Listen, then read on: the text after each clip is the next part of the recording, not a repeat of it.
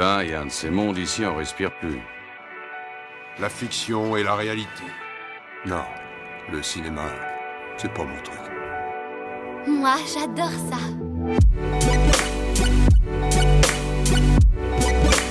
C'est vraiment un navet, ce film. Je trouve bon, moi, ce film.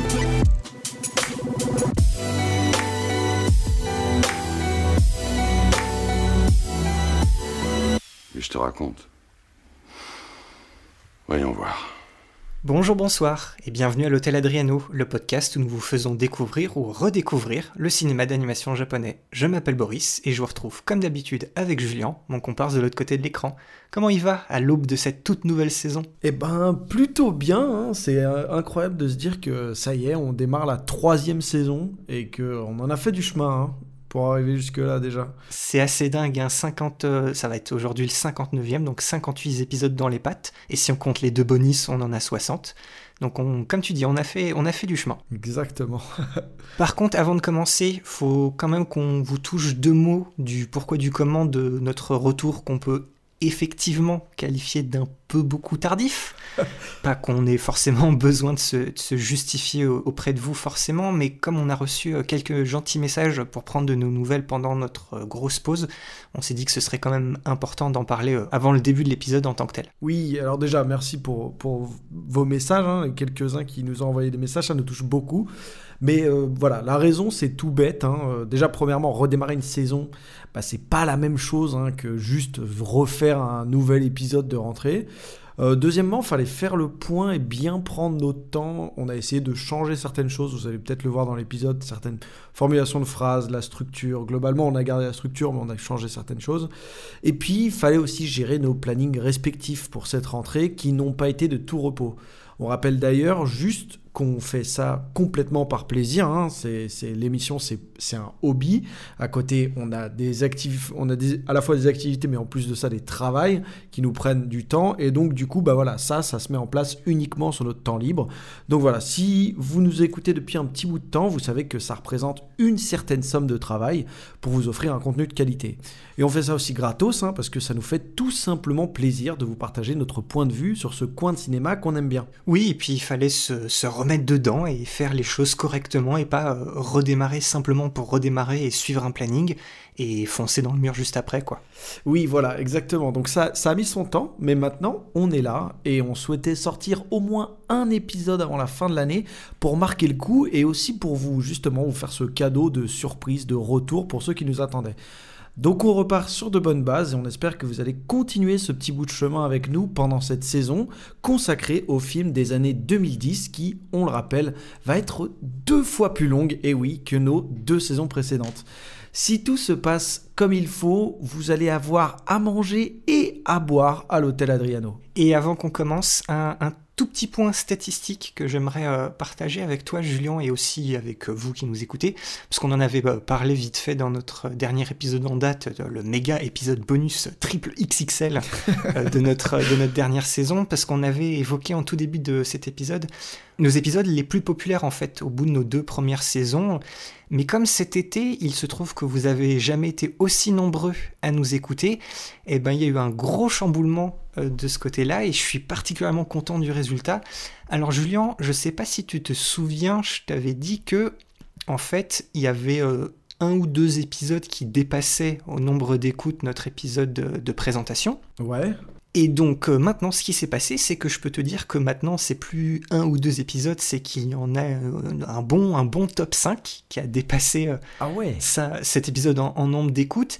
Et euh, il y a des, nouveaux, et ça a radicalement changé. Alors j'aimerais euh, que, tu, que tu devines un peu ce qui s'est ce qui s'est passé. Je vais te simplifier la tâche. Je vais juste te dire que Nausicaa de la vallée du vent, qui était euh, notre deuxième épisode le plus écouté, c'est lui qui est arrivé à la cinquième place. Alors lui, il a dégringolé. Ok. Ou, plus, ou plutôt, il y en a qui ont beaucoup plus performé. Oui, c'est ça, c'est plutôt ça, ouais.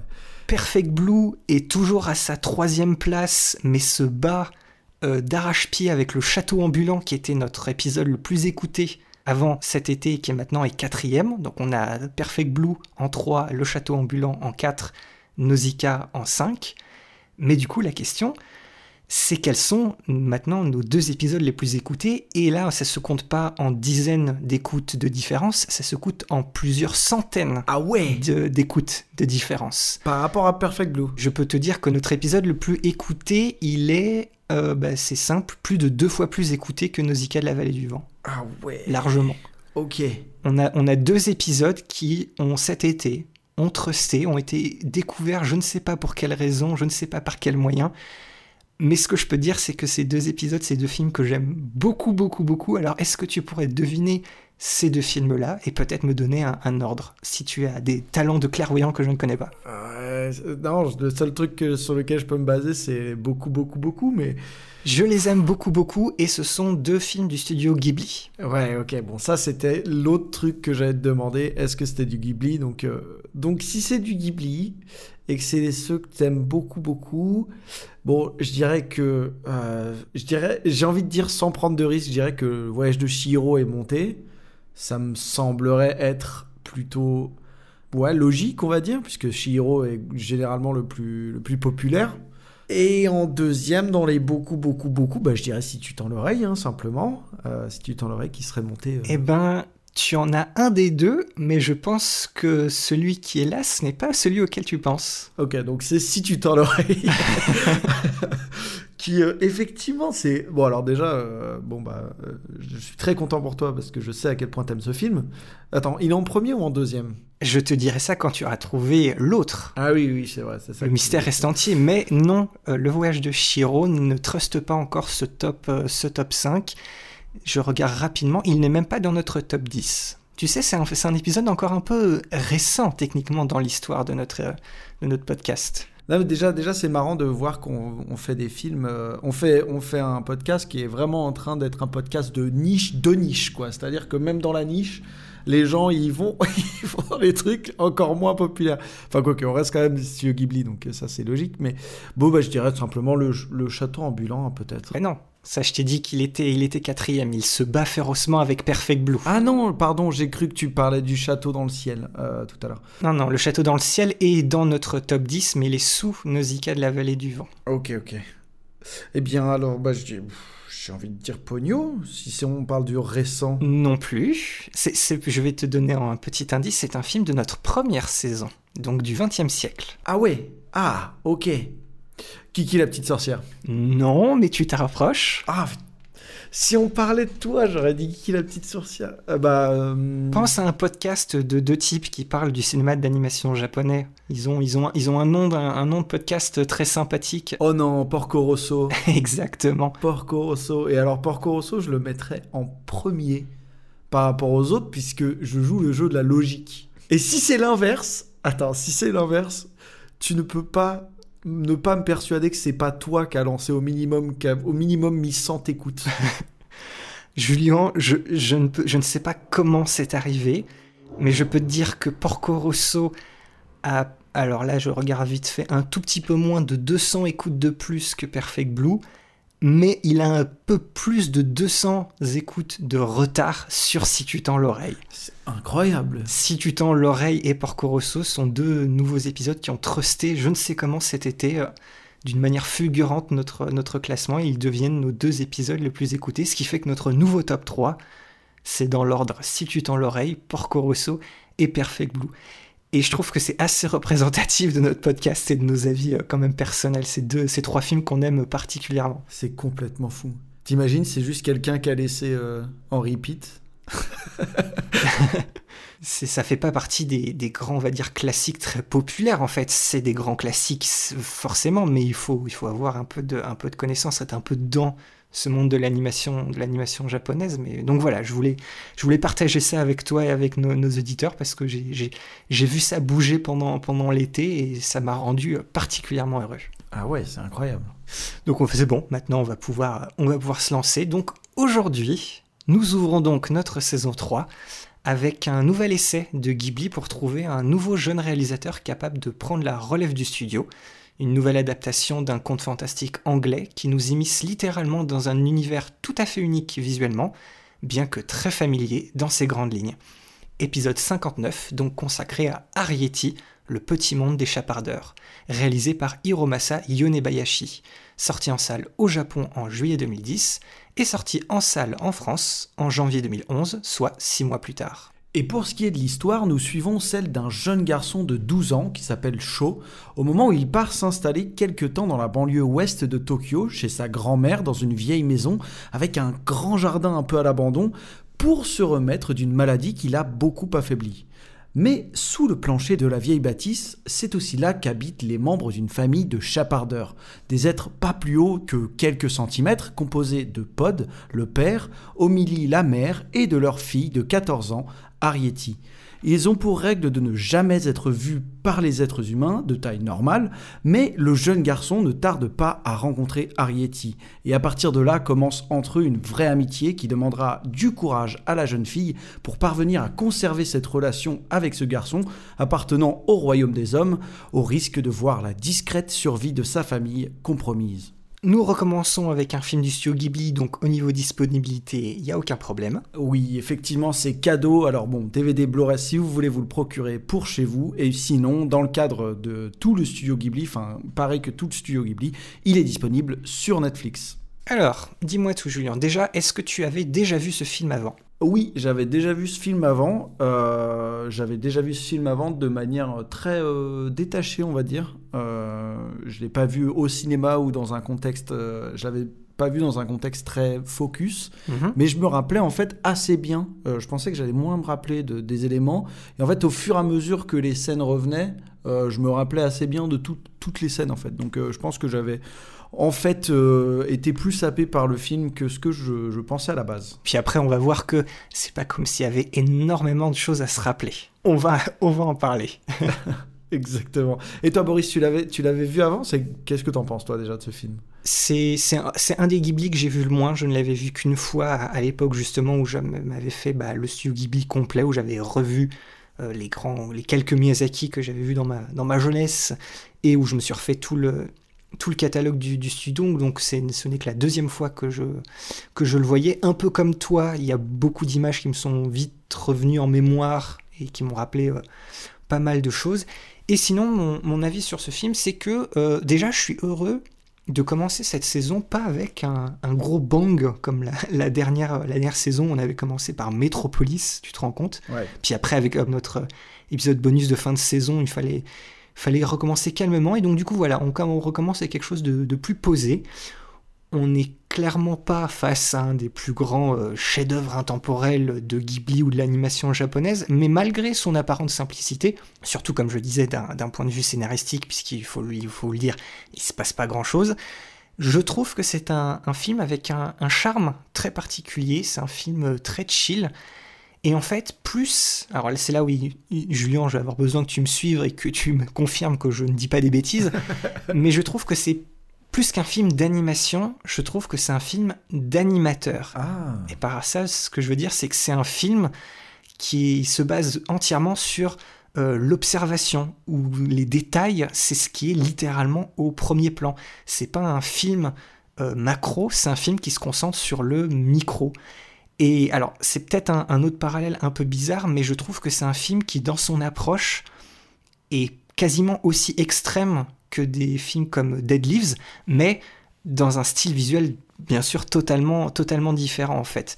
Il y, y a cette approche où ils, ils se disent on va partir sur un aspect particulier de, de notre film. Donc là, ça va être justement ces, ces idées, on va le voir, de, de détails, d'immersion dans un environnement. Et puis c'est vraiment les, petites mécaniques qui font comment les choses bougent, comment les choses fonctionnent, que ça, les animateurs, ils aiment bien. Bah là, c'est vraiment, c'est presque la star du film. Mais ils y vont à fond, je trouve, là-dedans. Donc ça n'a rien à voir avec le délire qui était Dead Leaves, mais euh, c'est une approche que je dirais aussi euh, ouais, extrême parce que c'est c'est focus là-dessus. Et dans ma tête, il est pas très loin de Pogno non plus parce que bon, il n'y a pas la même virtuosité, la même fougue, le même dynamisme, mais je trouve qu'il y a un, petit côté similaire et ça, je pense que c'est par rapport au côté un peu plus, un peu plus justement, un peu plus simple, un peu plus enfantin, un peu plus pur peut-être. Mais donc, euh, donc euh, voilà, moi c'est c'est un film que, que j'aime bien, mais peut-être pas pour sa globalité, mais pour certains points particuliers. C'est un, c'est un, film un peu de, technicien où justement on s'intéresse aux détails, mais c'est bien ce que le réalisateur voulait, c'est qu'on s'intéresse aux détails peut-être plus qu'à l'histoire qu'il qu'il propose. Dis-moi si je suis pas fou et si tu es au moins d'accord ou pas avec moi. Donne-moi ton avis. Non, non, non, non. Je, je suis, je suis particulièrement d'accord avec toi. En fait, c'est marrant parce que euh, on s'attendrait à ce que le, le, on va dire le, postulat de départ, hein, c'est cette espèce de, de, confrontation et de contraste d'échelle globalement, soit en fait euh, quelque chose qui, qui, nous raconte quelque chose, enfin qu'on se serve de ça pour raconter quelque chose. Mhm. Et en fait, au final, c'est plutôt un film qui montre, et c'est en ça que je te rejoins sur le côté un film d'animateur. Et j'ai trouvé que puisqu'on montrait ça, moi, j'ai eu l'impression qu'on me racontait des trucs aussi à travers ça. C'est-à-dire que ce dont je parle, c'est au-delà de la trame qui est racontée, hein, c'est-à-dire voilà, rester dissimulé, tout ça. Vraiment, juste, ça, lance une réflexion sur le rapport d'échelle et sur l'utilisation, on va dire, des, des, outils et tout ça, euh, puisque en fait, bah, eux, ils récupèrent les outils des humains et tout ça. Il y a vraiment une question de rapport au monde qui est directement relié à l'échelle. C'est un truc que je trouve très intéressant. Mhm. Et en fait, tout ce sous-texte en fait qui a été montré, puisque bah il y a effectivement ce jeu d'animateur. Euh, le côté euh, ah bah voilà comment on va animer ça et comment on va euh, on a on a ce petit par exemple ce petit crochet ou comment est-ce qu'on peut faire une lampe torche mais en étant tout petit comme ça, comment est-ce qu'on peut arriver à, à résoudre ces problèmes-là qui sont les mêmes problèmes que les nôtres, mais à cette échelle-là, ça crée en fait des challenges à la fois de design mais aussi d'animation. Et je trouve que ça, raconte aussi une histoire sur notre monde à nous, en fait, globalement. Euh, genre, voilà, comment on fait les choses, comment on utilise euh, des choses comme l'énergie, euh, voilà, tout ça, mais si on était à une échelle plus petite. Et en fait, limite, ça nous lance dans un chemin de pensée de est-ce que, comment est-ce que l'humanité euh, à quoi elle ressemblerait si elle était de, de cette taille-là, en fait, de la taille des chapardeurs. J'ai trouvé ça assez, assez, intéressant, surtout là, maintenant, que je revois ça avec des, des yeux un peu plus, un peu plus âgés, euh, avec d'autres problématiques dans ma tête. Hein. La problématique de l'énergie, c'est quelque chose qui m'intéresse beaucoup, donc c'est vrai que j'ai vu ça aussi à l'intérieur. Mais en fait, j'ai trouvé ça vachement parlant, en fait, juste de montrer ces choses-là et de jouer avec les échelles. J'ai trouvé ça très cool. Donc oui, je, je, te comprends tout à fait, en fait, dans ce côté-là aussi. Euh, euh le côté, justement, euh, euh, tous les détails sont littéralement au premier plan et en fait ils sont ils racontent autant de choses que les paysages, on va dire, dans des films classiques où les, où les, personnages évoluent. Quoi. Ouais, voilà, c'est ça. C'est, ça ce que je trouve qui donne un côté vraiment unique à ce, à ce film. Comme tu l'as dit, c'est vrai qu'on a beaucoup vu et beaucoup fait l'attention dans nos, dans nos différents épisodes précédents au niveau des décors, mais vraiment au sens large, un peu les vistas et tout ça. Et là, on va voir que les décors ont une très grande importance, mais c'est vrai que c'est totalement différent. ça, c'est un mot qui va, qui va revenir dans l'épisode, mais autant le caler maintenant, mais c'est que c'est un film, c'est un film intimiste. Exactement. En fait. Et, et j'irais même jusqu'à dire, peut-être pour donner une image et peut-être même envie euh, à nos éditeurs qui ne l'ont pas vu de le voir, c'est comme si le studio Ghibli avait vu la scène dans Toy Story 2, tu sais, où Woody se fait repeindre, il se fait reconfectionner tout ça, et ils prennent cette, cette idée et ce, sentiment un peu de, satisfaction de voir les petites choses fonctionner et de tout rentrer comme il faut. Tout à fait. Et de prendre cette idée d'en faire un film en fait. Il faut pas s'attendre à plus que ça, mais c'est dans, dans ce sens-là, c'est c'est un film d'assez satisfaisant à, à, voir. Oui, tout à fait. Après, au-delà de ça, euh, pour, euh, pour, euh, c'est vrai que là, on, a, on, peut sembler peut-être un peu critique sur le scénario. Le scénario est pas mauvais en soi. C'est juste qu'il est, moi, je le trouve euh, globalement déséquilibré dans ses actes, c'est-à-dire qu'il met très longtemps à démarrer, euh, à démarrer en fait, à, se lancer. On, se demande trop pendant trop longtemps qu'est-ce qu'il va nous raconter finalement en fait. Mais au final, le, film se rééquilibre assez bien à la fin et on n'a pas l'impression d'avoir euh, eu une fin un peu rushée, je dirais. Ça, peut, ça, ça peut varier, mais, mais je trouve que ça va. L'histoire se raconte quand même. Je pense pas que ce, que ce soit le problème ou rushé, c'est que je pense que le rythme est bon. En fait, ce qui manque à ce film-là, c'est un. Alors, c'est peut-être de mon point de vue, mais j'ai l'impression qu'il manquait en fait un, acte 2. Oui. Il y a l'acte 1 et il y a l'élément déclencheur, mais au lieu que ça transforme en acte 2, ça passe à l'acte 3. Oui, tout à fait. Sauf que c'est quand même équilibré de la même manière en quasiment deux tiers, un tiers. Tout à fait, c'est ça. Même s'il y a quelque chose qui se passe à la moitié du film qui peut lancer certaines choses, mais on reste dans un espèce de, de mise en place d'éléments mais en fait, ça y est, on a mis en place tous les éléments et on passe tout de suite à la fin du film avec un, climax et la, et la conclusion. Il manque cette, il manque un peu les, aventures qui pourraient combler un, acte 2. Mais après, bon, le film fait qu'une heure, une heure et demie, une heure trente-cinq, donc euh, et puis on va voir que il pouvait pas, pas faire trop autrement. Mais donc voilà, il, c'est ça, ça. Le, scénario est pas mauvais, mais il lui manque peut-être un, petit quelque chose pour au moins ressembler à, certains films qu'on a vus et nous mettre dans des dispositions un peu plus, classiques. Voilà, maintenant que vous savez ce qu'on en pense généralement, on réitère notre éternel petit avertissement à tous ceux qui souhaiteraient du coup découvrir complètement le film par eux-mêmes sans rien savoir de plus avant qu'on se lance dans l'épisode c'est maintenant qu'on va vous laisser à votre visionnage. Oui, on va rien vous dire de plus hein, pour ne pas saboter votre première impression, et on espère vous retrouver tout de suite après pour aller plus loin sur le film, et pour que vous en appreniez plus dessus à nos côtés. Dans la famille de ton grand-père... Il y en a qui ont été dévorés par des crapauds, oui je sais. Il sent drôlement bon ce chiso, tu ne trouves pas? Il est très parfumé. Mmh. Si on avait un ou deux morceaux de sucre, je pourrais faire un jus délicieux. C'est pas un problème, j'irai en chaparder cette nuit. Oh, ce sera mon premier chapardage. Je m'y suis entraînée jour et nuit. Voilà papa qui rentre.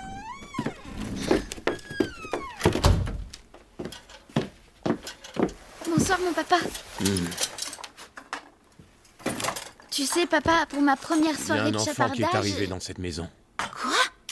Je l'ai aperçu, c'est un garçon. Oh, Harriet, je t'avais pas Mais lui n'a pas pu me voir. D'ailleurs, personne ne m'a vu. Je m'étais cachée derrière une grande feuille de laurier. Papa, tu m'avais promis de m'emmener avec toi ce soir. Il n'en est pas question. C'est beaucoup trop dangereux. Maman, je risque rien, c'est juste un enfant. Papa, tu sais que j'attends ce moment avec impatience. T'as pas le droit de me faire ça. Les enfants des humains peuvent être plus cruels que leurs aînés. Tout ira bien.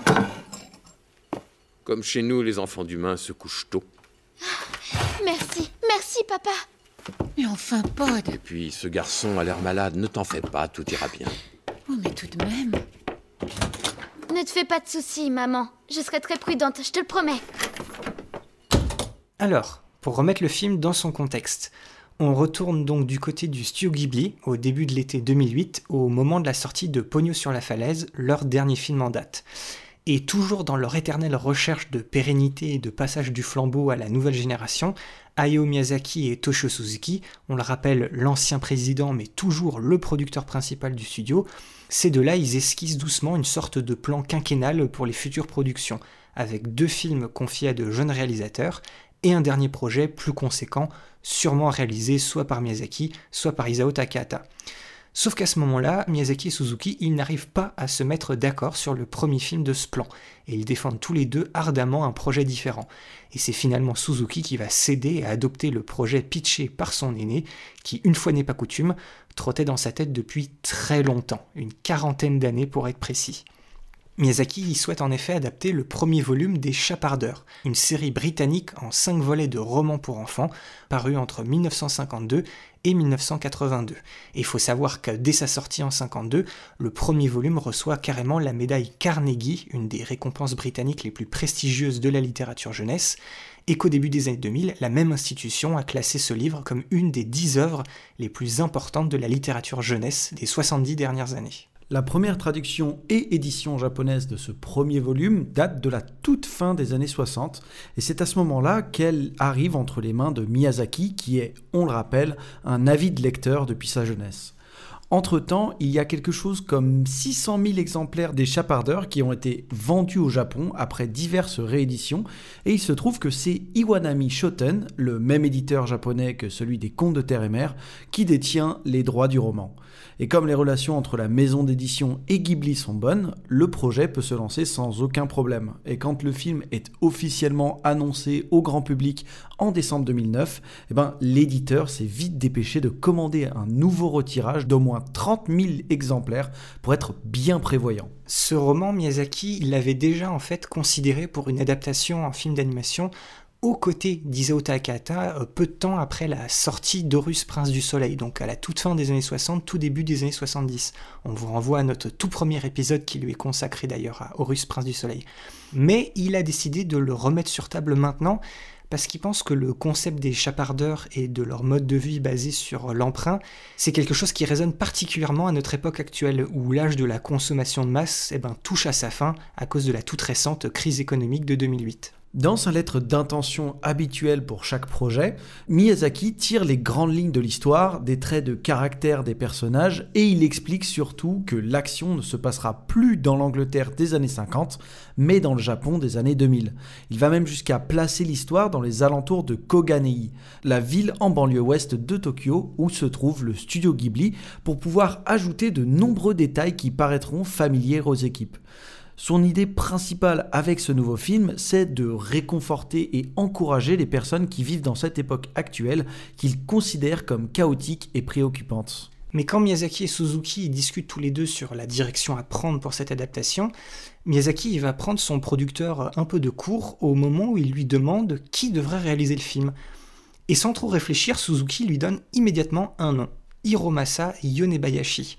C'est un jeune animateur qui a littéralement commencé sa carrière au studio Ghibli à la fin des années 90, d'abord en tant qu'intervalliste sur Princesse Mononoke et Mes voisins les Yamada. Il a également eu le même poste entre ces deux films sur Jinro, la brigade des loups d'Hiroyuki Okura, ce film-là un peu moins connu et beaucoup plus sombre que ce qu'a fait Ghibli, on en parle dans notre épisode 29. Mais à partir du voyage de Shiro, Yonebayashi y sera animateur clé sur tous les projets de Miyazaki. Il est même allé jusqu'à être co-directeur d'animation sur les contes de terre-mère du fils Miyazaki, Goro.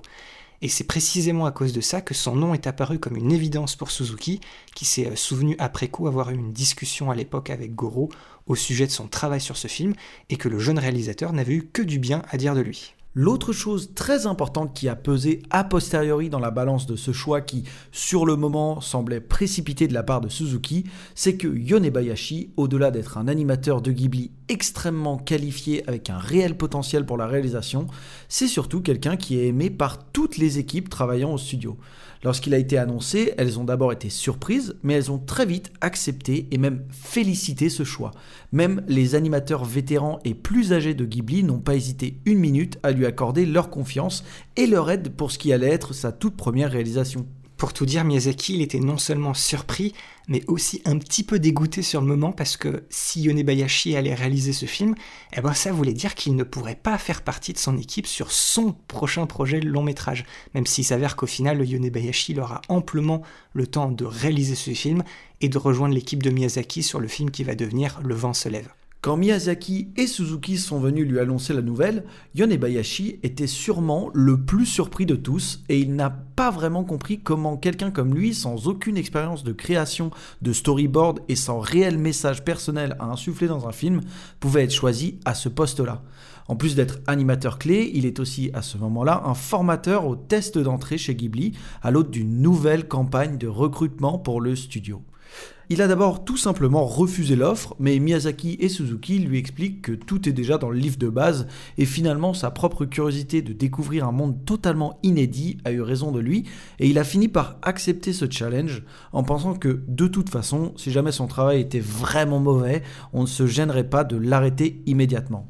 Miyazaki s'est d'abord chargé d'écrire le scénario du film, assez sommairement et sans avoir relu au préalable le roman, il a fait confiance à sa mémoire et il s'est basé uniquement sur ses souvenirs et les différents éléments qui avaient marqué sa lecture avec une bonne dose de réinterprétation. Par contre, Miyazaki sera rejoint par une co-scénariste à la fin de ce processus, Keiko Niwa, qui avait déjà travaillé avec son fils Goro sur l'adaptation justement des contes de Terre-Mère. Elle a rajouté quelques détails, elle a solidifié la structure du scénario pour que Yonebayashi puisse passer tranquillement à la création du storyboard sans avoir à poser trop de questions au sujet du déroulement de l'histoire. Du coup, c'est la première fois qu'il dessinait un storyboard et ça a été son premier gros défi en tant que réalisateur. C'est de ce document-là que découle toute la production du film, et il se sentait un peu perdu au moment de commencer. Et pire encore, quand il a voulu montrer le début de son travail à Miyazaki pour qu'il puisse un peu contrôler son avancée, Miyazaki l'a tout simplement refusé, ce qui a rajouté une, couche d'angoisse. Et on le comprend. Mais après avoir passé 5 mois en solo à dessiner les 995 plans du storyboard, il décide finalement de ne pas montrer son travail à Miyazaki pour conserver cette liberté totale, ne pas allonger les délais et impacter le déroulement de la production. Et Miyazaki l'a félicité pour cette fermeté. Suzuki se réjouit aussi de voir la production d'un film débuter avec un storyboard entièrement complété, contrairement au processus particulier de Miyazaki, qui lance le travail sans avoir une fin en tête. Ici, ce n'est pas le réalisateur qui dirige tout, mais c'est bien le projet qui prime. Le film, il est terminé en un tout petit peu plus d'un an après une production qui n'a pas été tout repos au départ, parce qu'avec un réalisateur débutant, bah forcément, le rythme de création est plus lent, et toutes les équipes sentent bien dès le début que bah, les délais vont être serrés. La première moitié du film, elle est terminée dans un climat de tension et de fatigue, mais une fois cette barre passée et la réalisation qu'en fait les chiffres de production sont miraculeusement plus élevés que ceux de Pogno sur la falaise à la même période, eh ben, tout le monde est rassuré avec la solide conviction que finir le film dans les temps, eh ben, c'est tout à fait jouable. Miyazaki a continué d'encourager les équipes du film à sa façon en n'intervenant à aucun moment malgré son statut et son expérience, et il ne va même pas participer à la projection en interne pour l'équipe de production du film, il va découvrir Arietti et le Petit Monde des Chapardeurs pour la première fois pendant la projection presse du 1er juillet 2010. Arietti et le Petit Monde des Chapardeurs sort donc dans les salles obscures japonaises le 17 juillet 2010. Et le public est au rendez-vous pour ce nouvel essai de Ghibli de trouver un nouveau réalisateur pour prendre la relève de ses deux cofondateurs. Grâce à la machine de communication du film au Japon et un mini artbook du film offert pour chaque place achetée en prévente un mois avant la sortie du film, eh ben c'est trois fois plus de billets qui ont été vendus avant la première du film que pour Pogno sur la falaise. Au final, le nombre d'entrées s'élèvera à environ 7 millions et demi de spectateurs. Ça ne bat pas le score de Pogno et des derniers films de Miyazaki, mais c'est mieux que le dernier essai de Ghibli sans son cofondateur en tant que réalisateur, Les Contes de Terre et Mer de son fils. Et c'est même le double du Royaume des Chats, le premier essai dans les années 2000 de Ghibli avec un nouveau réalisateur à l'œuvre non seulement l'accueil du public est plus favorable et fera d'Arietti le film numéro 1 au box-office japonais de 2010, mais l'accueil critique est lui aussi beaucoup plus favorable. Et c'est ce film qui a remporté le prix du meilleur film d'animation de l'Académie japonaise. Mais alors que le succès du film au Japon est plutôt solide, eh ben, c'est son succès à l'étranger qui est assez captivant, et particulièrement aux États-Unis et en France. Le film y sort aux US en février 2012, un an et demi plus tard, et il réussit tout simplement le meilleur démarrage de l'histoire d'un film du studio Ghibli là-bas, en dépassant haut la main le seuil jusque-là atteint par Pogno sur la falaise. C'est le premier film du studio à avoir été projeté sur plus de 1000 écrans dans tout le pays. Il a même été projeté sur plus de 1520 écrans. Et aujourd'hui, eh ben ça reste le plus gros succès au box-office de l'histoire du studio Ghibli aux États-Unis. En termes de films d'animation japonais, il n'y a que 7 films qui ont fait mieux, et ce sont tous des films qui viennent de grandes franchises d'animés populaires comme Pokémon, Dragon Ball, Yu-Gi-Oh!, Demon Slayer et Jujutsu Kaisen. Et chez nous en France, le film sort en salle le 12 janvier 2011, seulement 6 mois plus tard, et avec quasiment 935 000 entrées, c'est aujourd'hui le troisième plus gros succès de Ghibli au box-office français, derrière Le Voyage de Shiro et Le Château Ambulant, qui sont eux, pour le coup, le top 3 du cinéma d'animation japonais en France en termes de box-office. Une agréable surprise qui est peut-être due à un élément particulier du film, mais on vous reparlera de ça plus tard quand on touchera deux mots vis-à-vis -vis de la musique. Et maintenant que vous savez tout ça, il est temps de s'attaquer au fond, à savoir l'histoire et les thématiques du film. Dramatiquement, on a affaire à un des films les plus légers et tranquilles du catalogue Ghibli. Mais on va voir qu'il n'est pas non plus sans propos. La première comparaison facile serait celle avec Mon voisin Totoro, qui n'avait pas non plus un scénario à suspense ou avec des gros rebondissements, mais on a vu qu'il avait pour lui l'idée de pleinement s'ancrer dans le quotidien pour en sublimer quelques moments avec une petite touche de merveilleux. Mais dans le cadre d'Arietti, on va découvrir principalement le monde du film par le biais de la petite chapardeuse et donc du monde féerique de l'histoire. Et c'est la réalité qui va venir se rappeler ici et là à nous autres spectateurs. Ce qui en fait d'une certaine manière l'opposé total de Mon voisin Totoro. Je le disais euh, tout à l'heure dans mon avis, mais Arietti, c'est un film qui en soi est très intimiste. On peut compter que six personnages en tout. On a les trois humains, Sho, sa grand-mère Sadako et la domestique Haru. Et on a les trois chapardeurs, Arietti, son père Pod et sa mère Omili pousser même jusqu'à 7 en ajoutant euh, l'invité surprise qui arrive dans la seconde moitié du film. Et si on est même d'humeur très généreuse, on peut considérer que le chat est lui aussi un personnage avec une certaine importance, surtout à la fin du film. Et enfin, eh ben, cette histoire, elle se déroule dans trois lieux différents. La grande maison humaine, la petite maison des chapardeurs et le grand jardin. Il en faut pas forcément plus pour faire un bon film, Mais il n'est pas vraiment question ici de réelle prétention ou ambition scénaristique. On reste sur une intrigue très simple qui ressemble quand même plus à une ébauche qu'autre chose. En fait, c'est qu'il y a beaucoup d'aspects du monde et un peu du lore présenté qui restent en arrière-plan. Exactement. Par exemple, les détails du quotidien des chapardeurs, eh ben, ils sont pas si nombreux que ça du fait qu'on ne suit qu'une seule famille qui passe énormément de temps dans sa maison sans aucun regard extérieur similaire du moins jusqu'à l'arrivée de ce fameux invité surprise, mais là non plus, ça ne va pas vraiment nous apporter quelque chose de saisissant. C'est ça la grande différence entre le roman original et l'adaptation qu'en a fait Miyazaki. Le livre décrivait en détail le quotidien de plusieurs familles de chapardeurs, mais aussi le fonctionnement de leur société, avec différentes classes, ce qui offrait un récit un peu plus teinté politique et sociologique, même pour un livre pour enfants. Par contre, l'adaptation de Miyazaki est très intéressante parce que, contrairement au livre, le twist qui lance véritablement l'intrigue ne vient pas du fait qu'Arietti découvre le monde humain pour la première fois de sa vie dans sa totalité et donc en fait la place des chapardeurs, mais le film se concentre sur la rencontre et la relation de facto interdite entre Arietti et Shaw. Alors dans le film, on, retrouve avec le personnage Arietti ben, l'éternelle héroïne miyazakienne courageuse, charismatique et volontaire, représentant la, jeunesse actuelle dans toute sa fougue et sa vivacité. Et c'est encore une fois un personnage qui fait le lien entre deux mondes, ici entre celui des humains et celui des chapardeurs, qui vont bien entendu représenter une facette de la nature si chère à Miyazaki, on va y revenir. Par contre, Miyazaki nous donne avec Sho un alter ego humain relativement en retrait qui n'est pas aussi captivant que les anciens homologues masculins qu'il associait à ses héroïnes.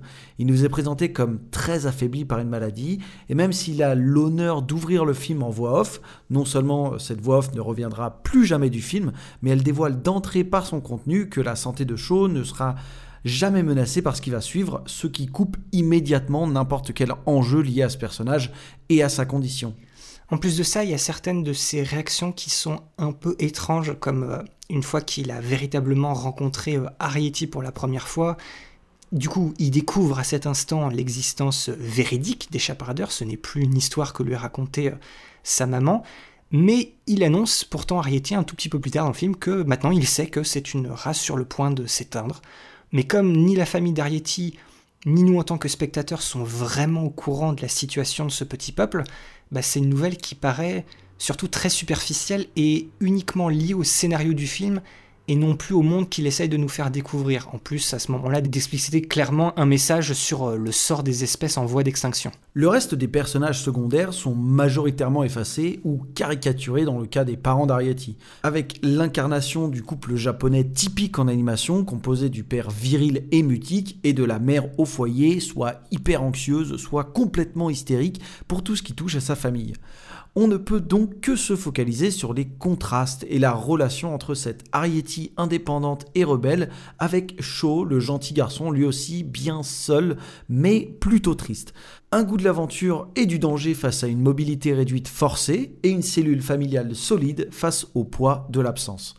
C'est une amitié qui sera de courte durée, mais avant tout très importante pour les aider à faire face aux futurs changements de vie qu'ils vont devoir opérer chacun de leur côté à la fin du film, ce qui va rendre leur inévitable séparation honnêtement touchante. Oui, c'est une dynamique qui rejoint dans les grandes lignes un peu celle de Shiro et Aku, ou encore, vu qu'on parlait de situer en l'oreille, celle de Shizuku et Senji dans le film de Yoshifumi Kondo, le premier film du studio Ghibli à ne pas avoir été réalisé par Miyazaki ou et ça on en parle dans notre épisode 23. On n'est pas autant dans le romantisme que ça avec Arietti et mais on dépasse quand même légèrement le platonique, surtout à la fin du film. Oui, et c'est triste parce qu'ils ne pourront pas être ensemble très longtemps, mais ils seront tous les deux devenus meilleurs et plus sûrs d'eux-mêmes après avoir connu l'autre. C'est tout bêtement là que se trouve le cœur du film et c'est ce qui va le rendre encore plus caractéristique de l'univers thématique d'Ayao Miyazaki.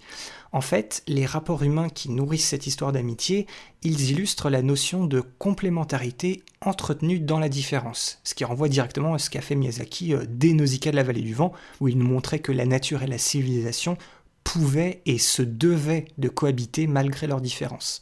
Non seulement en déplaçant le monde de l'Angleterre du début du XXe du roman vers le Japon contemporain du film, on retrouve une nouvelle fois sa volonté euh, d'interpeller la jeunesse de son pays qui, à ses yeux, n'a plus aucune curiosité envers les modes de vie plus anciens, Mais dès l'espace de prologue du film, en même pas 5 minutes, Miyazaki y met en place cette thématique centrale qu'il affectionne particulièrement. Et oui, et dans ce prologue, euh, on y voit une vieille dame accompagner son petit-fils chez elle en voiture en traversant la ville et ses immenses bâtiments pour arriver dans une vieille bâtisse relativement coupée du monde.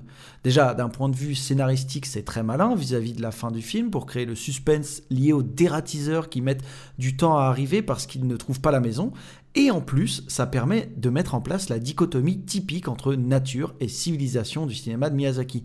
Sho a l'air d'être attaché à un milieu urbain, il vient chez sa grand-mère pour être au calme, et tout naturellement, Arietti est d'emblée rattaché à l'environnement fleuri dans lequel on la découvre. Et on nous la montre tout à fait à l'aise et sûre d'elle dans la manière de s'aventurer dans ce monde-là. Et enfin arrive l'écran titre symbolisant le fait que cette grande maison et ce jardin forment une sorte de monde à part, et que ce film va donc donner un rôle central à cette notion de cohabitation. Et si l'avenir de Shaw et d'Arietti est laissé à notre imagination, malgré le fait qu'on n'ait pas trop de doute sur leur avenir respectif en tant qu'individus, le film, par contre, il nous laisse aucun doute sur la finalité des rapports entre l'univers des humains et celui des chapardeurs il est clair que les petits êtres ne pourront jamais pleinement cohabiter à nos côtés à cause de nos penchants euh, belliqueux qui sont ici représentés par le personnage de Haru, la vieille domestique. Sa volonté de capturer les chapardeurs n'a aucune motivation précise et elle n'arrive pas à comprendre que leurs chapardages sont simplement nécessaires à leur survie, alors que, à ses yeux, ce ne sont que de simples voleurs. Mais encore une fois, un espoir subsiste à travers quelques personnages qui, eux, sont beaucoup plus consensueux. Dans Nausicaa de la vallée du vent, la nature et la civilisation pouvaient se nourrir l'un l'autre, mais on a vu que Miyazaki arrivait avec Princesse Mononoke à une conclusion beaucoup plus amère. C'est-à-dire qu'il n'y a pas d'alternative possible à la séparation des deux mondes. San et Ashitaka font effectivement le choix de vivre proches l'un de l'autre, mais ils ne peuvent pas être ensemble. Et eh ben, c'est un peu la même chose ici avec Sho et Arietti, mais le propos de Miyazaki s'axe plus sur la survie des espèces que de la nature au sens large. Nos deux protagonistes sont les exceptions au sein de leurs deux peuples.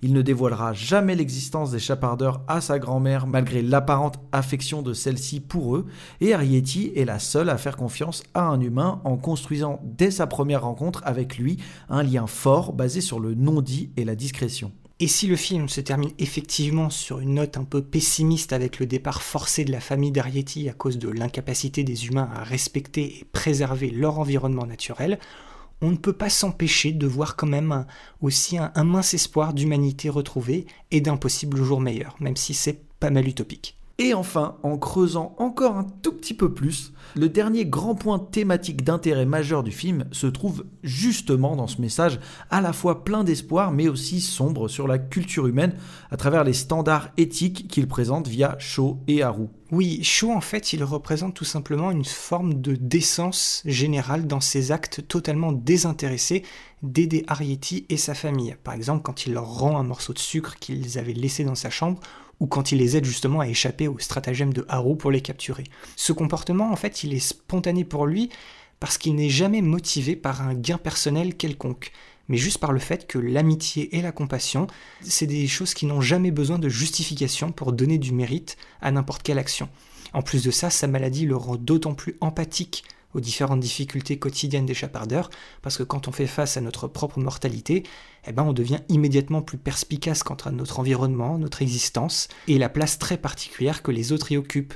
C'est une sorte d'impulsion à regarder le monde qui nous entoure avec un point de vue beaucoup plus large que celui régi uniquement par notre ego et nos désirs personnels. C'est ce message que fait subtilement passer Miyazaki dans Arietti et le petit monde des chapardeurs, c'est-à-dire la véritable amitié, la compréhension des besoins des autres et même la considération du monde naturel qui nous entoure passe obligatoirement par laisser de côté nos désirs immédiats de satisfaction personnelle. Et cette idée, elle est du coup confirmée par la personnalité de Haru qui, contrairement à Sho, porte un intérêt pour les chapardeurs uniquement motivé par sa conviction personnelle qu'ils ne sont rien de plus qu'une forme de peste assez récalcitrante et difficile à éradiquer.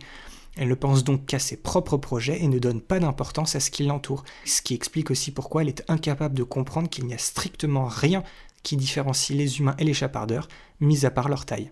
Ce message en particulier du film va à l'encontre des fondamentaux de la culture occidentale au sens large, puisqu'il montre que la vraie compréhension, ou ce qu'on pourrait appeler la compréhension objective, ne s'obtient pas par le détachement total et la rationalisation, mais en réalité par le soin et l'attention que l'on porte à tout ce qui nous entoure pour réellement comprendre les besoins. Et c'est bien trop rare de voir une philosophie aussi profonde dans une œuvre de fiction pour ne pas le mentionner. Arietti et le petit monde des chapardeurs, c'est certes une histoire simple, mais c'est avant tout une leçon sur la vertu et l'effet que nous pouvons avoir sur les autres. Écoute-moi une minute. Tu sais combien il y a d'êtres humains qui vivent sur cette planète? Nous sommes 6 milliards 700 millions. 6 milliards 700 millions? Et vous, vous êtes combien? Je ne sais pas. Vous êtes sûrement peu nombreux comparé à nous. J'ignorais même votre existence avant que ma mère me parle un jour de vous. Il y a déjà eu tellement d'espèces qui ont disparu de la surface de cette planète. C'est en lisant des livres sur ce sujet que je l'ai appris. De très belles espèces se sont éteintes parce qu'elles n'ont jamais réussi à s'adapter aux grands changements climatiques. C'est triste et cruel, mais c'est la réalité. Et malheureusement, c'est le destin qui vous attend. Vous dites que c'est notre destin. Moi, je dis que c'est à cause de ce que vous faites à la nature. C'est pour ça que ma famille doit déménager aujourd'hui. Nous devons survivre coûte que coûte, comme le dit mon père. Voilà pourquoi nous allons partir, même si c'est dangereux. Nous y parviendrons comme nous l'avons toujours fait. Vous qui croyez tout savoir, vous ne savez pas de quoi nous sommes capables. Nous n'allons pas mourir et disparaître aussi facilement, jamais de la vie. Pardonne-moi. Oui, pardonne-moi, tu as raison. S'il y a quelqu'un qui va sûrement mourir, c'est moi. Quoi? Après le fond, parlons maintenant un peu de la forme, à savoir l'esthétique et la réalisation du film. Arietti et le petit monde des chapardeurs, c'est pas un film à comparer avec ceux de Miyazaki et Takahata au sein du studio Ghibli. Il n'a pas bénéficié du même confort en termes de temps de production, ni du même niveau d'ambition et d'exigence technique et artistique. Comme on l'a dit dans la partie contexte, c'est plus vis-à-vis du royaume des chats et des contes de terre-mère qu'il faut l'examiner. Mais pour Ghibli, en fait, ce film il sert à deux choses. Déjà, pour occuper un peu la scène médiatique japonaise au moment où ni Miyazaki ni Takahata n'ont un projet avec une date de sortie fixe dans un futur proche, mais aussi pour démontrer une nouvelle fois la volonté du studio eh ben, de faire émerger de nouveaux talents capables de prendre la relève des deux cofondateurs, mais à moindre coût. Mais tout ça, ça n'empêche absolument pas Arietti d'être une production dont on reconnaît immédiatement la patte si familière de Ghibli. Visuellement, déjà, c'est encore un film d'une grande qualité qui s'inscrit très bien dans la longue lignée des projets du studio. Mais ce qui le fait ressortir du lot, c'est peut-être le fait que c'est un de leurs films les plus détaillés et les plus uniques en termes de construction d'un monde entièrement basé sur des éléments réels du quotidien. Et comme Miyazaki et Yonebayashi décident de nous faire découvrir ce monde à travers le point de vue d'Arietti, le film ne manque pas de moments d'animation plutôt ambitieux.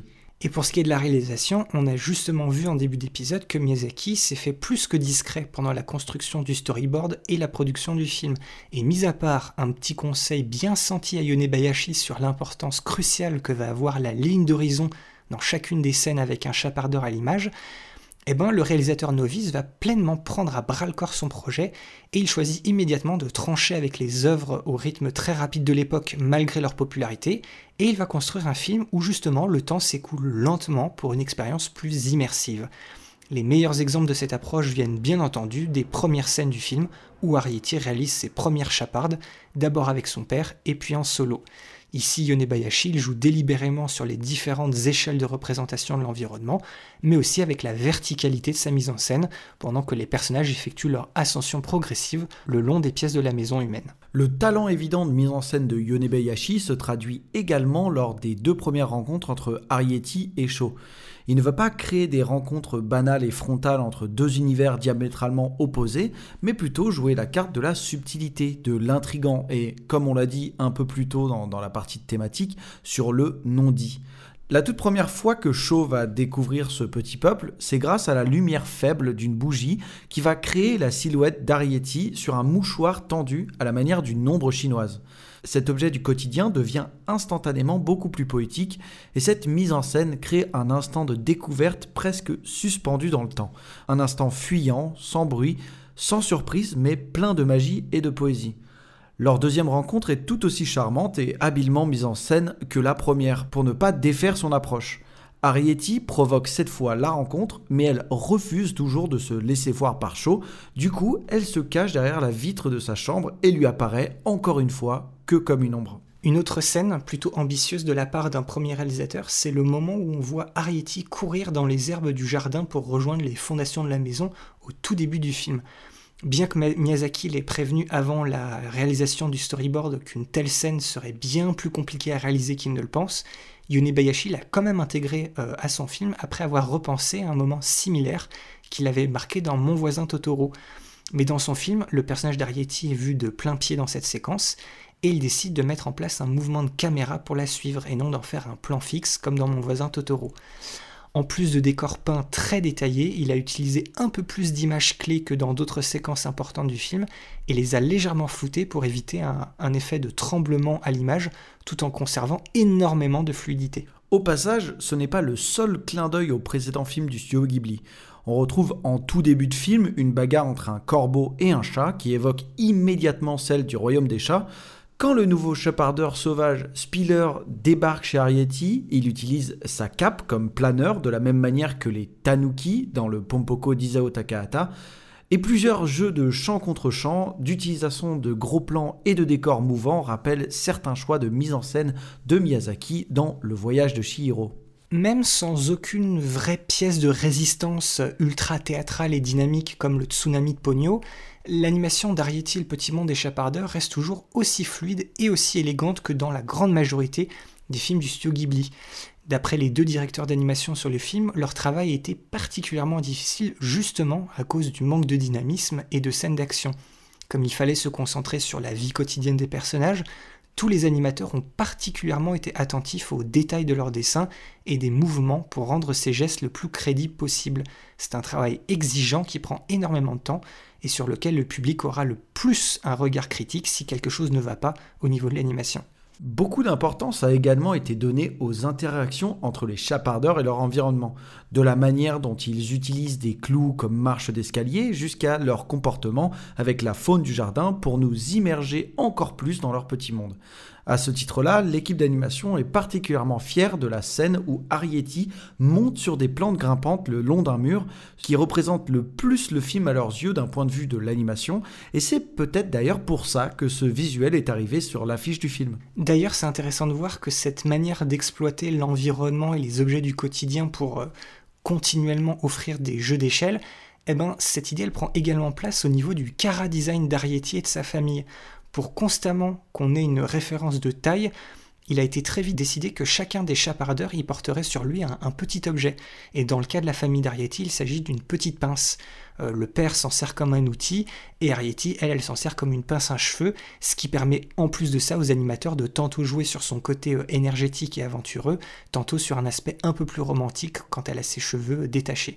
Et puis on peut évidemment aussi évoquer euh, l'aiguille à coudre qui fait office d'arme à Arietti. Au-delà des personnages, tout un tas d'autres détails comme le comportement de l'eau, le poids d'un mouchoir en papier, les mouvements du chat ou encore l'animation de la nature ont été scrupuleusement travaillés dans cette optique d'immersion et de réalisme, à laquelle il faut ajouter un véritable travail au niveau du design sonore qui donne vie à chaque scène.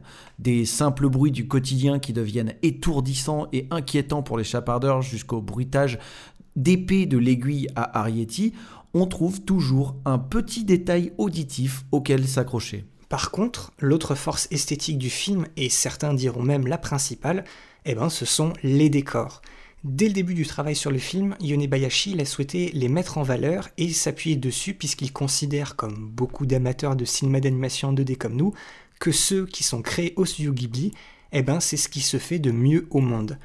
Le premier instinct du réalisateur sur son film, c'était de ne pas avoir peur d'utiliser beaucoup de couleurs et de particulièrement mettre l'accent sur le vert du jardin pour bien contraster avec le rouge complémentaire de la tenue d'Arietti.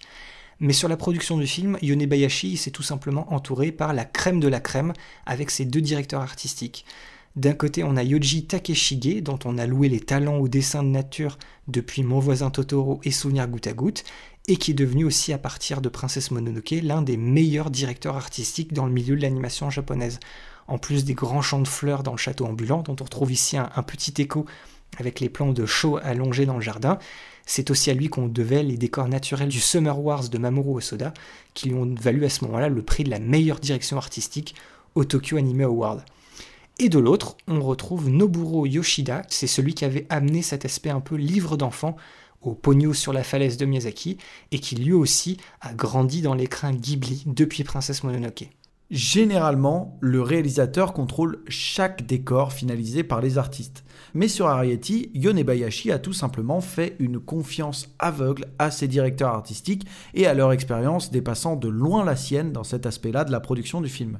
Et on sent bien qu'ils se font plaisir, comme par exemple avec l'excellente idée d'intégrer une maison de poupée au récit du film pour allier des décors normaux et réalistes à la taille des chapardeurs et briser l'espace d'un instant, ces fameux rapports d'échelle. Pour ce qui est des décors intérieurs, d'ailleurs, les trois collègues se sont rendus euh, dans une vieille maison chez un des animateurs vétérans de Ghibli où ils ont pu remarquer l'attention portée à chaque objet de décoration et découvrir la foule de souvenirs qui leur étaient associés. Cette visite, ça leur a également permis de les aider dans le choix des objets que pouvaient emprunter les chapardeurs pour les réutiliser à leur propre manière, ce qui représentait un choix assez difficile pour trouver des objets qui offraient un, rapport de taille intéressant. De la même manière, Yonebayashi ne voulait pas représenter l'univers des chapardeurs dans le sous-sol de la maison de manière glauque, sombre et humide, comme on pourrait parfois décrire à quoi ressemble un sous-sol. Il a particulièrement réfléchi à la manière indirecte dont les chapardeurs pouvaient récupérer de la lumière du soleil grâce à des bouteilles faisant office de lentilles et des feuilles d'aluminium pour réfléchir cette lumière et ainsi jouer avec la luminosité dans leur maison. Ce qui donne constamment une ambiance très chaleureuse lorsqu'on se trouve chez eux dans le film. D'ailleurs, la chambre d'Arietti fait partie des décors reconstitués au tout nouveau parc Ghibli, mais bon, du coup à taille humaine. Et dernier petit point sur les décors, vu qu'on parlait aussi des couleurs, et eh ben, à l'époque, pour ce qui est des personnages, les couleurs intermédiaires étaient très tendance, mais difficiles à manipuler. Et c'est à nouveau Miyazaki qui lui a filé ici un petit coup de pouce en lui conseillant de revenir à des couleurs plus vives et d'aller regarder ce qui avait été fait à l'époque sur Le Château dans le ciel, qui effectivement utilisait des couleurs vraiment, vraiment plus punchy. Et puis il y avait aussi pas mal de scènes qui se passaient dans l'obscurité, surtout dans la première moitié du film, et là, encore une fois, ce sont les directeurs artistiques qui ont été de très bons conseils, euh, étant donné que Yone Bayashi avait décidé d'utiliser des tons bien plus saturés dans son film pour donner ici et là une impression générale colorée. On pense par exemple au, passage presque monochrome qui baigne dans des tons roses ou des tons bleus pendant les chapards de Darietti euh, dans la cuisine et puis dans la chambre de chaud. Et bien en fait, ils lui ont conseillé euh, très précisément d'utiliser des teintes de couleurs très légèrement différentes, bien que analogues, pour des éléments plus lointains dans l'espace, pour donner plus d'amplitude justement à l'espace dans ces scènes-là. Et puis, euh, comme d'habitude, on termine par la musique du film. Et pour la première fois de l'histoire du studio Ghibli, l'intégralité des morceaux instrumentaux ont été composés par un compositeur non japonais, en la personne de Cécile Corbel, une chanteuse et harpiste bretonne. Ce qui peut donc expliquer en partie pourquoi le film a particulièrement fonctionné chez nous. Et pour vous expliquer comment une telle collaboration a vu le jour, eh ben, il faut savoir que le producteur Toshio Suzuki reçoit énormément de CD de partout à travers le monde d'artistes qui espèrent justement voir leur musique au générique d'un film Ghibli. Mais il y en a tellement qu'il ne prend même plus la peine d'en ouvrir quelques-uns pour les écouter.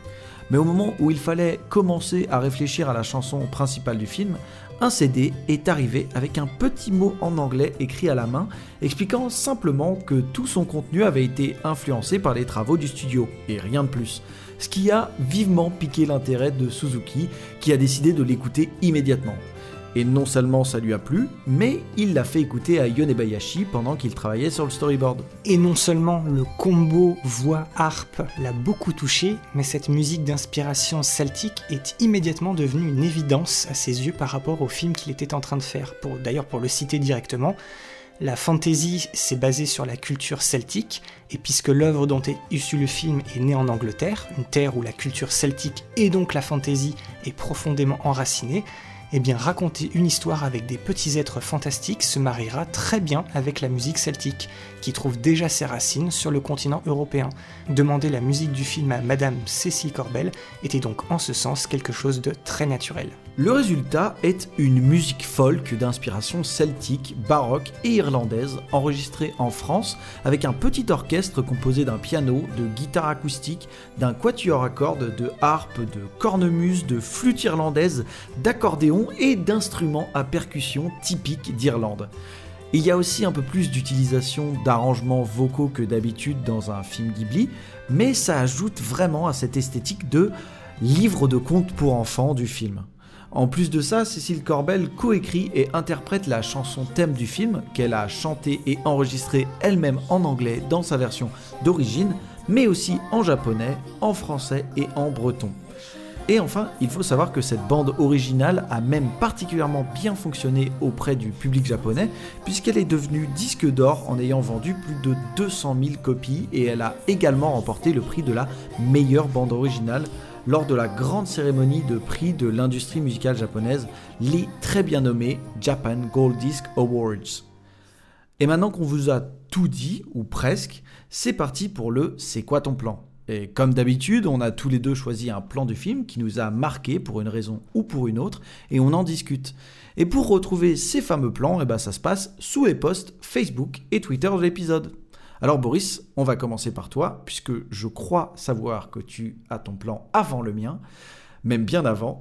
Boris, c'est quoi ton plan? Alors mon plan pour ce premier épisode de saison 3, mon C'est quoi ton plan? Il arrive à 13 minutes 45, mais de manière générale, c'est un C'est quoi ton plan que j'utilise pour parler de, de cette séquence où Arietti elle va découvrir la, cuisine de nuit, la, toute première fois en fait pendant son premier chapardage avec son père, ah. parce que je trouve que toute cette petite séquence, c'est là où Yonebayashi il met le plus en avant ses choix personnels et c'est là aussi où il flexe un peu plus euh, ses talents de mise en scène, ou du moins ceux qui correspondent le plus à l'approche du film dont je parlais justement vite fait dans mon avis.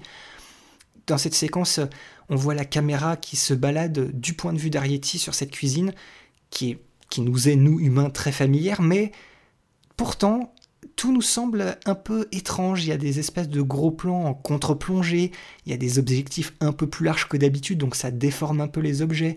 Et puis surtout, il y, a ce, super travail de design sonore où il y a, à ce moment-là, euh, aucune musique, aucune parole. Il n'y a que des bruitages légèrement exagérés qui donnent bah, une ambiance un peu, flippante à cette pièce et qui nous met euh, vraiment le plus dans les bottes d'Arietti et des chapardeurs. Et, mon C'est quoi ton plan en particulier à 13, à 13 minutes 45 je l'ai aussi pris pour que justement nos auditeurs puissent euh, précisément voir de quoi on parlait dans la partie esthétique là juste avant vis-à-vis de ces ambiances euh, nocturnes monochromes de Yonebayashi, avec ici bah, ces différentes teintes de bleu qui tendent même presque vers le violet, mais qui conservent pas mal de saturation en comparaison d'autres films où le bleu, euh, c'est un bleu plus nuit et bien plus sombre, et on voit justement les que les différentes teintes, même dans une image en 2D, bah, ça crée quand même beaucoup de profondeur.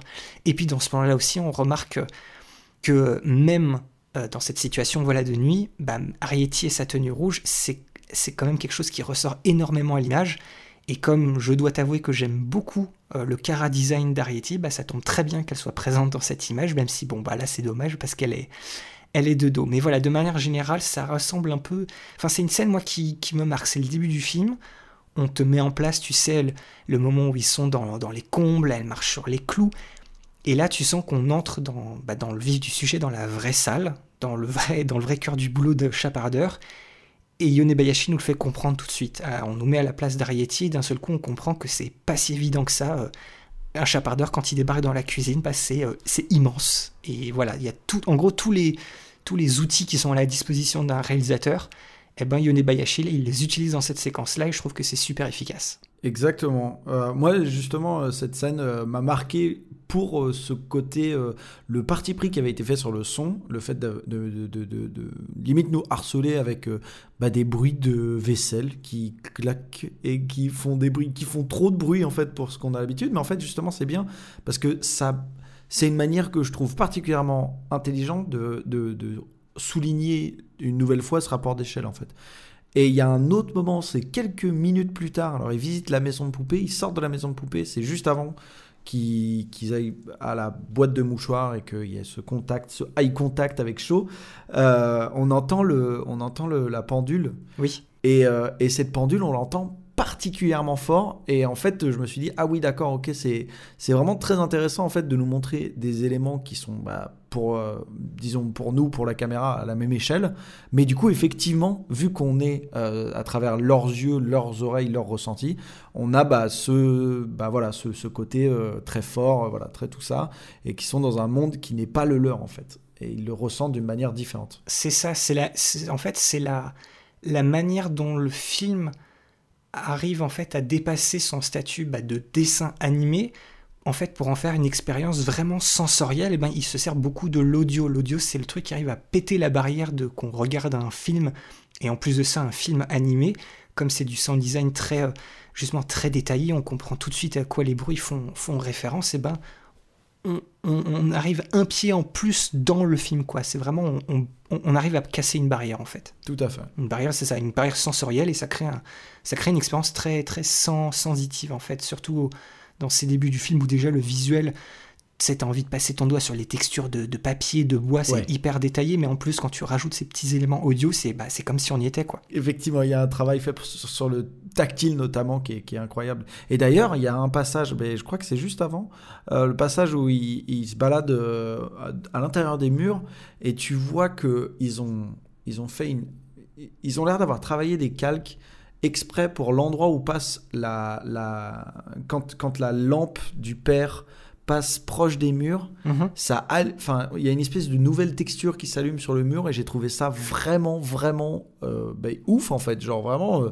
hyper novateur par rapport au truc quoi. C'est à dire que euh, voilà on voit une espèce de voilà les murs brillent un peu plus comme s'il y avait un peu des traces de, de- graisse ou de quoi d'autre qui sont qui s'allument uniquement au passage de la lampe quoi. Je me suis dit ah oui d'accord ok.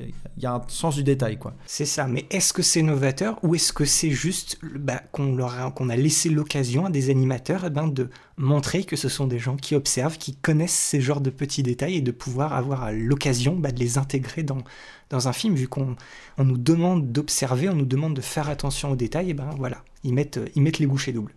c'est ça exactement.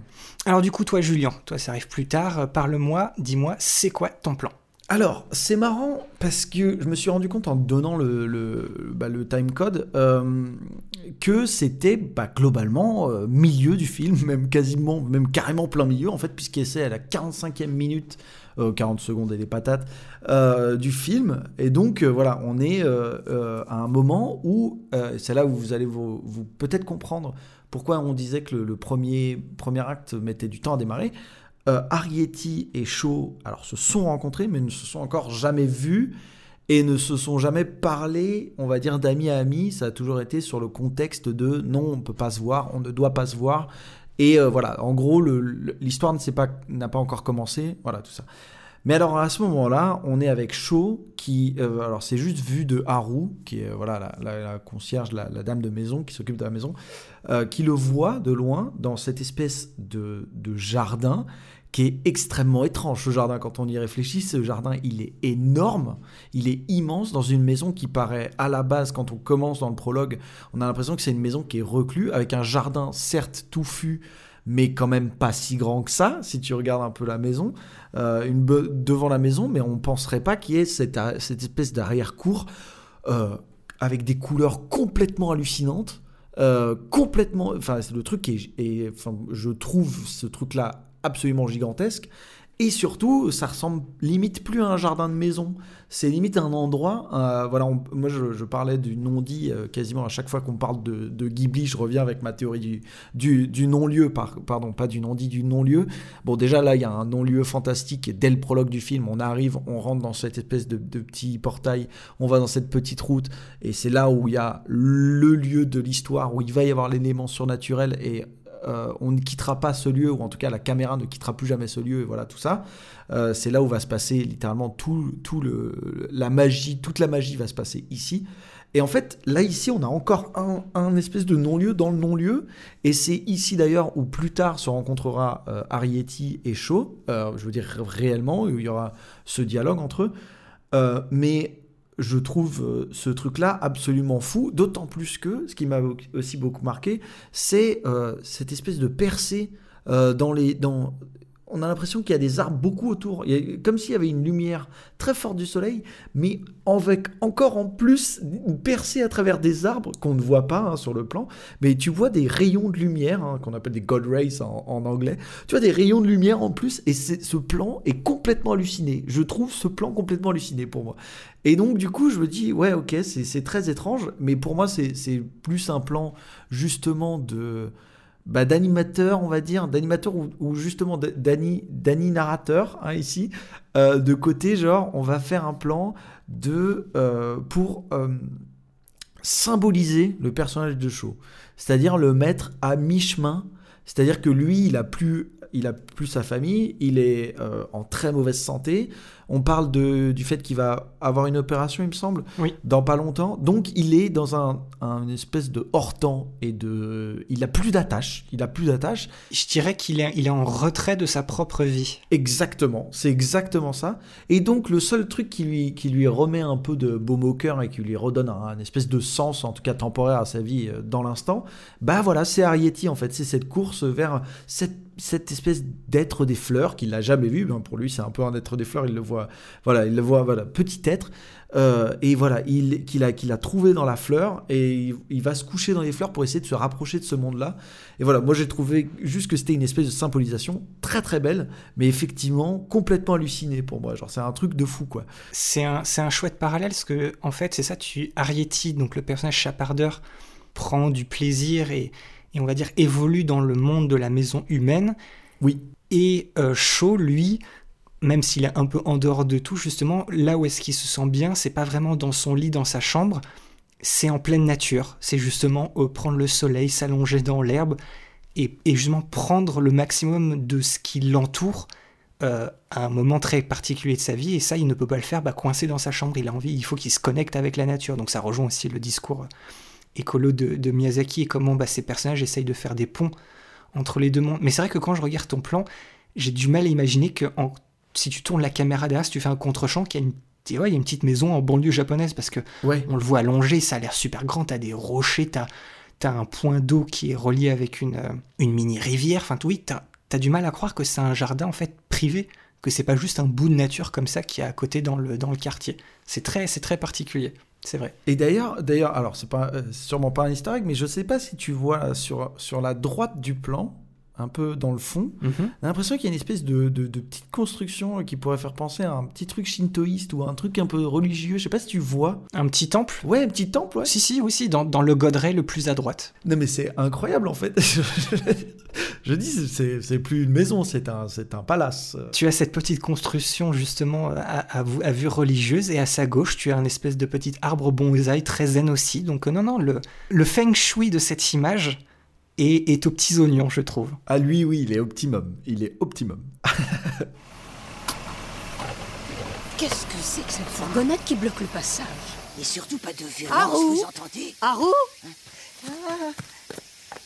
On peut savoir pourquoi tant d'agitation? Vous n'allez pas me croire. Les petits êtres ont fini par apparaître. Les petits êtres? Eh oui Et ce sont aussi des petits voleurs, madame.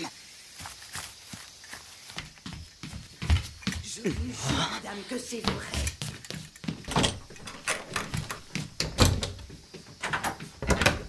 Ils volent tout ce qu'ils peuvent trouver dans la maison. Vous comprenez maintenant pourquoi les choses disparaissent Mais enfin, Haru, qu'est-ce que tu racontes? Et dire que pendant toutes ces années, j'ai cru que c'était dans ma tête. Eh bien, figurez-vous que non Oui, mais était-ce une raison pour faire venir des dératiseurs? Il n'y a pas une minute à perdre, ces petits monstres sont déjà assez nombreux. Je vais vous montrer, vous allez comprendre. Ah, c'est là-dessous qu'ils font leur nid. Leur nid Oh. Moi, je ne vois rien d'autre qu'un tas d'immondices. Ah, ah, ah. Mais je vous jure, madame, qu'ils étaient là. Je- nous allons renvoyer ces dératiseurs. Ah non, non, non, attendez, attendez, pas tout de suite. La maison de poupée Mais oui, bien sûr Et bien voilà, cet épisode sur Arietti, le petit monde des chapardeurs d'Hiromasa Yonebayashi touche maintenant à sa fin et on espère avoir éveillé votre curiosité pour découvrir ou redécouvrir ce film. Notre Gmail et nos liens Facebook et Twitter sont toujours à disposition dans la description de l'épisode. Donc c'est par là-bas que vous pouvez continuer la discussion autour du film avec nous, réagir et partager vos propres C'est quoi ton plan et continuer de nous envoyer des gentils messages. Soyez pas timide, on aime beaucoup avoir vos avis sur les films qu'on vous propose avec Boris. Et puis, on compte toujours sur vous pour partager notre émission autour de vous. Que vous soyez des auditeurs de longue date ou que vous ayez sauté dans le wagon en cours de route, ce partage, la petite note et le message qui fait plaisir sur votre app de podcast favorite, c'est toujours une aide précieuse pour amener cette émission à celles et ceux que ça pourrait intéresser. En tout cas, encore merci d'avoir tendu une oreille ou deux. Et on se retrouve dans notre prochain épisode consacré au second film de Keiichi Hara, où il va sérieusement délaisser le surnaturel d'un été avec coup, tout en continuant de traiter euh, de la notion de famille et de relations humaines, mais euh, cette fois en n'ayant pas peur d'aborder des sujets plutôt complexes, loin d'être amusants, et qu'on ne voit que très rarement au cinéma d'animation japonais, surtout traités de manière aussi humaine et émotionnelle.